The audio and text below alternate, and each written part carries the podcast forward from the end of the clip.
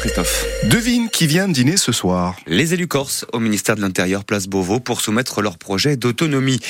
Si, autour de la table, entre Gilles Simeoni et Gérald Darmanin, on retrouvera surtout les présidents de groupe de l'Assemblée de Corse, seront également présents les maires qui s'impatientent. Ceux de Haute-Corse étaient en Assemblée Générale hier et leurs attentes sont nombreuses. Christophe Duicelli. Du concret pour les communes et surtout la possibilité d'administrer directement à l'échelon des territoires. Pour André Roux, qui est le maire de Prounet les Diviomour. Prendre en compte la spécificité régionale pourra se décliner vers une gouvernance territoriale dont nous avons vraiment un besoin extrême.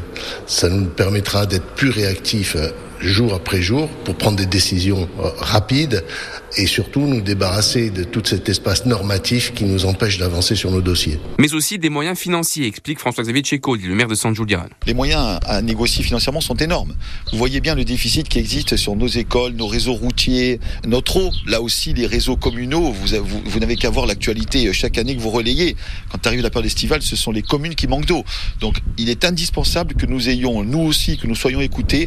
Les discussions, elles ne peuvent pas et très sincèrement, ce serait scandaleux, euh, se restreindre entre, entre l'État et la collectivité de Corse. Un dialogue trop institutionnel qui doit surtout passer par les communes, c'est le sentiment de Jacques Bartoli, le maire d'Isola du Ils vont parler de problèmes institutionnels, ils vont parler de beaucoup de choses, et malheureusement, ils vont, ils, vont oublier l'essentiel, ce que nos administrés ont besoin tous les jours. Ce n'est pas avec un beau discours qu'on pourra satisfaire les besoins de, de nos administrés. Des élus de proximité qui attendent dans ces discussions des avancées pour leurs administrés. La Corse est donc présente en force à Paris ce lundi, pas seulement en place Beauvau, mais aussi porte de Versailles. Au Salon international de l'agriculture, à l'occasion de son désormais incontournable grand dîner. L'objectif chaque année est de mettre en lumière la gastronomie française. Pour la première fois en 60 ans, le coup de projecteur sera donné à la Corse avec euh, le, le veau, hein, Widelette, où euh, Alessandro Capone, célèbre chef, a élaboré un menu consacré à ce veau léger de montagne pour les quelques 250 convives attendus, dont quelques membres du gouvernement et peut-être même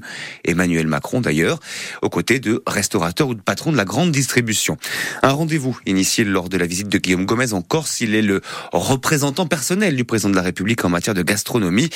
De quoi offrir à la filière bovine insulaire une double opportunité, selon Joseph Colombagne, président de la Chambre d'agriculture de Haute-Corse, au micro de Roland Frias. Là, justement, en proposant un débouché valorisant comme le petit veau de montagne de race corse, en plus on met notre savoir-faire, on met nos systèmes pastoraux en avant, notre tradition. Donc on sort la filière par le haut. Plutôt que la répression, on donne un débouché aux gens qui pratiquent cette filière et qui sont aussi consommateurs de céréales, de fourrage local, de parcours pastoraux pour lutter contre les incendies, etc. Enfin, il n'y a que du bénéfice à soutenir des projets comme ça. On est en plein dans l'actualité, que ce soit à Beauvau où, je pense, j'espère qu'on reconnaîtra l'agriculture et peut-être même qu'on mettra l'agriculture corse au-dessus de tout, mais aussi au niveau européen avec cette revendication de faire reconnaître nos parcours parce que c'est justement le Vitelette qui est l'un des produits phares de nos parcours. Et de la Corse au Salon euh, de l'Agriculture à Paris, on y reviendra à 8h moins le quart avec l'invité de la rédaction, Barthélémy Simonetti, éleveur au vin, président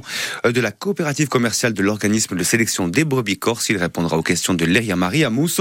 Sachez également que nous serons en direct euh, de ce salon aujourd'hui dans nos différentes éditions en compagnie de Laurent Diffraille. Et puis, deux jours après la décision de la Commission européenne d'ouvrir une enquête sur les conditions d'attribution de la DSP maritime pour la période 2023 2030, la CDC assure dans un communiqué qu'elle est prête à fournir toutes les précisions utiles, informations complémentaires pour obtenir une décision d'approbation dans les meilleurs délais. La CDC indique que cette enquête ouverte par Bruxelles fait suite à de nouvelles plaintes déposées par Corsica Ferris. Quatre écoles de Béziers se lancent dans l'expérimentation du port de l'uniforme. Une expérimentation voulue par le maire d'extrême droite de la commune, Robert Ménard, après les annonces de Gabriel Attal, alors ministre de l'Éducation nationale.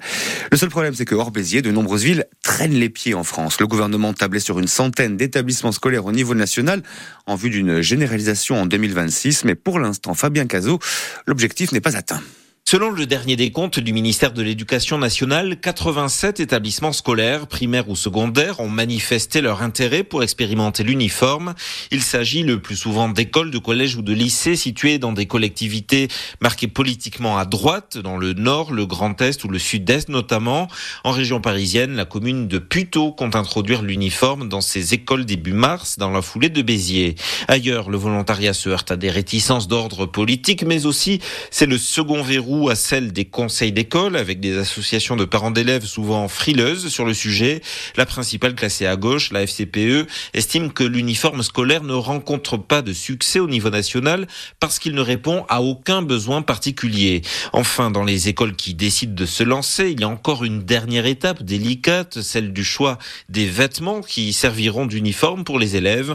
Autant d'obstacles qui justifient, selon le ministère, un report de la date limite de déclaration d'intérêt 15 juin. En Corse, les élèves du Roupion et sur la commune de Petrosella apprendront notamment en langue corse le nom des légumes grâce à une serre connectée. Elle va sortir de terre dans quelques mois avec de grandes ambitions éducatives. Le projet baptisé L'Orto di San Pedro coûte quelques 47 000 euros, 17 000 pris en charge par le rectorat. Un projet qui s'inscrit dans le cadre du Conseil national de la refondation de l'école au cœur de la politique du territoire. Dans l'île, 48 projets ont été sélectionnés pour un investissement global de 300 000 euros. La ville d'Ajaccio a entamé sa végétalisation sur la place des Palmiers et les avenues Antoine Serafini et Premier Consul. Depuis jeudi dernier, on plante les arbres qui doivent reverdir le centre-ville. Une opération qui durera jusqu'au 29 février, avant la plantation de massifs de buissons au mois de mars. Au total, 85 arbres doivent être mis en terre, palmiers, feuillus, buissons confondus. Visite de chantier avec Leia Maria Mousso. Vas-y, pose-le et ah, Bah vas-y, descends-le déjà. Ah, on n'est pas si mal. Sur l'avenue du premier consul, les ouvriers paysagistes s'activent. Sous le regard de l'équipe municipale, ils mettent en terre des arbres de variétés différentes qui doivent résister aux aléas climatiques. Pierre-Jacques Boulet, le directeur de l'environnement, du végétal et du littoral à la mairie d'Ajaccio. Bien sûr, on met des essences euh, méditerranéennes, endémiques sur la plupart de nos plantations. Le but étant d'avoir des plantes dont on sait qu'elles vont tenir. Au total, 19 essences ont été choisies, de quoi interroger les passants. C'est pas des camélias? Magnolia, non? Non, ils sont là-bas, ils sont plus bas. C'est ceux qui ont des feuilles.